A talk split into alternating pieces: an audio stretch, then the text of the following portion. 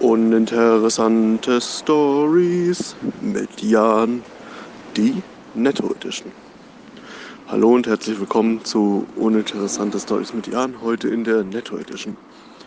Bei mir um die Ecke, dort wo ich wohne, circa vielleicht sind es 400 Meter entfernt, gibt es einen Nettomarkt.